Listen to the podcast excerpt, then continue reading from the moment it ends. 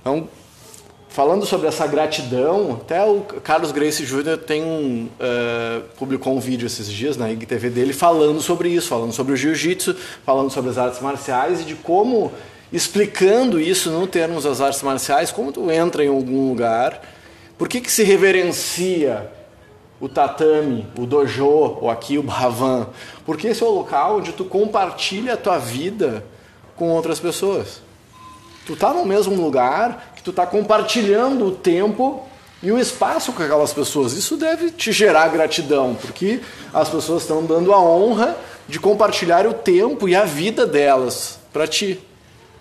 Então, como aluno, tu entra, tu cumprimenta, olha, ah não, tem um monte de gente que está me dando a honra de compartilhar o tempo e a vida comigo. Bom, isso merece a minha gratidão. Então, tu entra no dojo e faz esse agradecimento. Depois, no segundo estágio, bom, tem uma, uma pessoa ali, um professor que estudou a vida e que está disposto a te passar o conhecimento dele, que está representando toda uma linha sucessória de conhecimento que vem lá.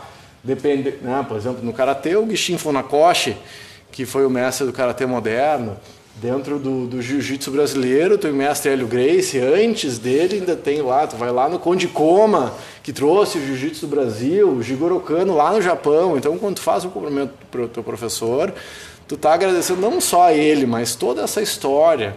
E de regra, entra lá numa aula de karatê, tá a foto do Funakoshi.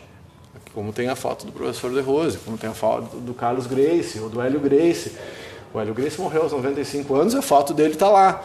Então ele não está mais ali, não é para aquela pessoa, aquela pessoa física, eventualmente, mas a toda a história que ele trouxe carregada né, e que o conhecimento chegou a gente.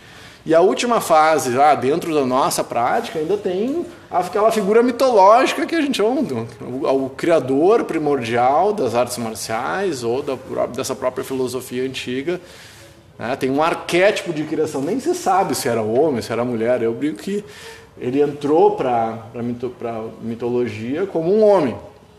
Mas eu não acredito muito que um homem teria capacidade. Acho que é uma mulher que teria criado algo tão espetacular, né? porque a gente é meio obtuso. Né?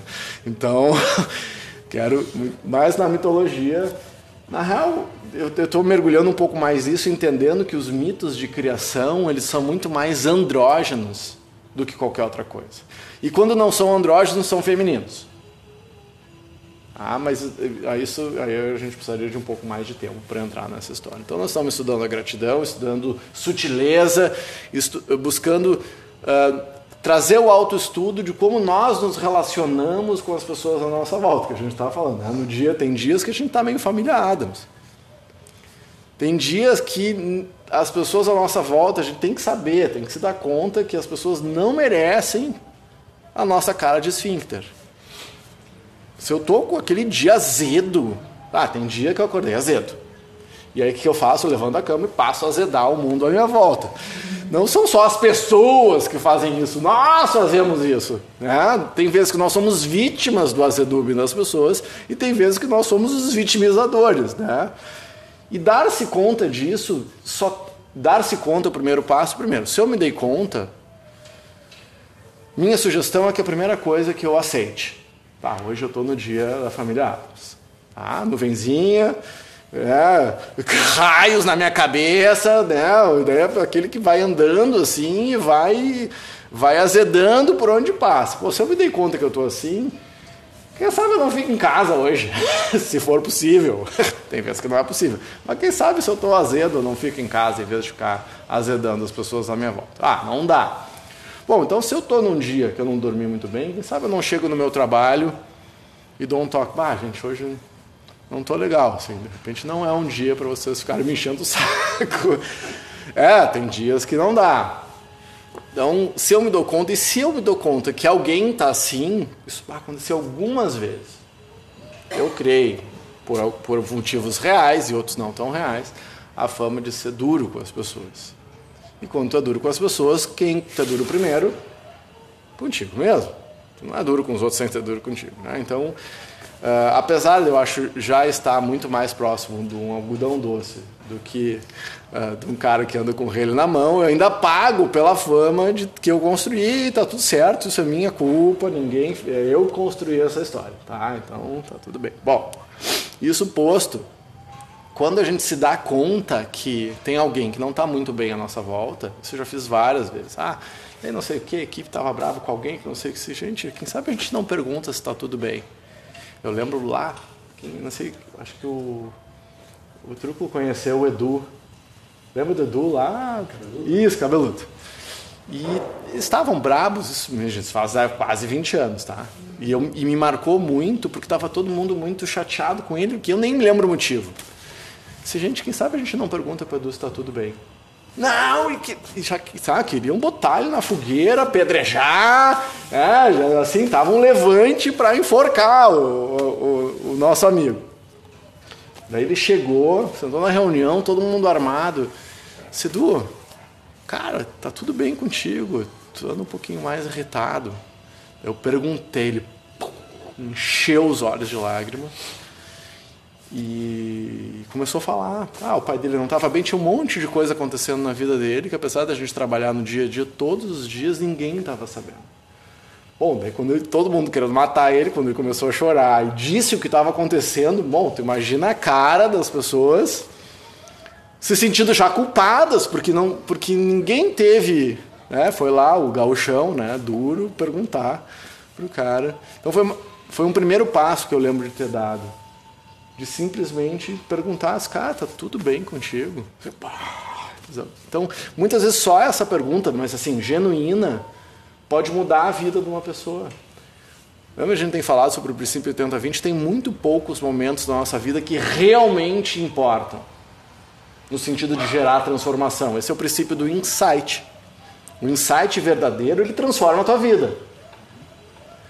É aquele momento eureka, sabe? O momento que tu que tu entendeu aquilo e aquilo muda e tu te conecta. E se eu tenho mais consciência e eu posso dar esse passo adiante e perguntar só, ah, tá tudo bem. Ah, eu consigo fazer isso sempre? Não, olha, eu só olha. E homem ainda a gente tem problemas. A gente veio com, a gente é obtuso, a gente não enxerga as coisas. Se vocês desenharem as coisas pra gente, a gente ainda não vai entender. Essa é a dica que tem lá para tuas, para tuas seguidoras lá, né? Desenha. Ah, eu assim, tá, mas eu vou entregar o ouro, entrega o ouro, entrega o diamante, entrega tudo, explica tudo, que não tem como perder. Tá? Mas, ah, mas daí se o cara não vai valorizar, isso diz sobre ele. Se tu baixa a guarda, explica tudo como é que funciona, a pessoa não valoriza isso, na minha opinião, diz mais sobre a pessoa que não valorizou. Ah, mas a gente vive num mundo que as pessoas ficam fazendo jogos, que é um stick e puxa. É, Tá, e aí como é que eu acho nesse, com valor nesse mundo que tem pouco valor? Eu tomo uma decisão. Aí é você que vai decidir. Na minha opinião, e eu concordo lá com Milton Bonder, primeiro a gente avança. Depois o mar abre. Ah, lembra que assistiram o Green Book? Cara, para mim a passagem mais espetacular do filme foi quando o motorista lá disse: Ah, por que, que tu não vai. Chama o teu irmão para conversar. Ah, meu irmão sabe onde eu estou. Se ele quiser me achar, é ele que me procure. Aí o cara lá simplório, o que, que ele diz pro, pro doctor, né? Sim. É, tem um monte de gente solitária no mundo com medo de dar o primeiro passo. Eu, eu me arrepio de lembrar desse momento, assim, como, assim, como tem por que que, por que que é tão horrível dar o primeiro passo? Não, ele que veio me procurar, disse, por que isso? Por que, que a gente criou isso? Eu não sei, eu tenho refletido sobre por que, que a gente criou essa questão nefasta de que eu vou ser uma pessoa menor ou menos porque eu não dou o primeiro passo para resolver.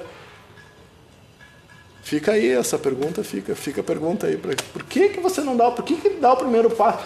Pessoas inteligentes resolvem os problemas. As pessoas mais conscientes tomam a iniciativa da, da conciliação. Então, a gente quer ser mais consciente, que seja por vaidade. Então, fica aí a dica para você Que, e aí a minha brincadeira é essa. Não veio na aula, não vai saber o que vai ter depois.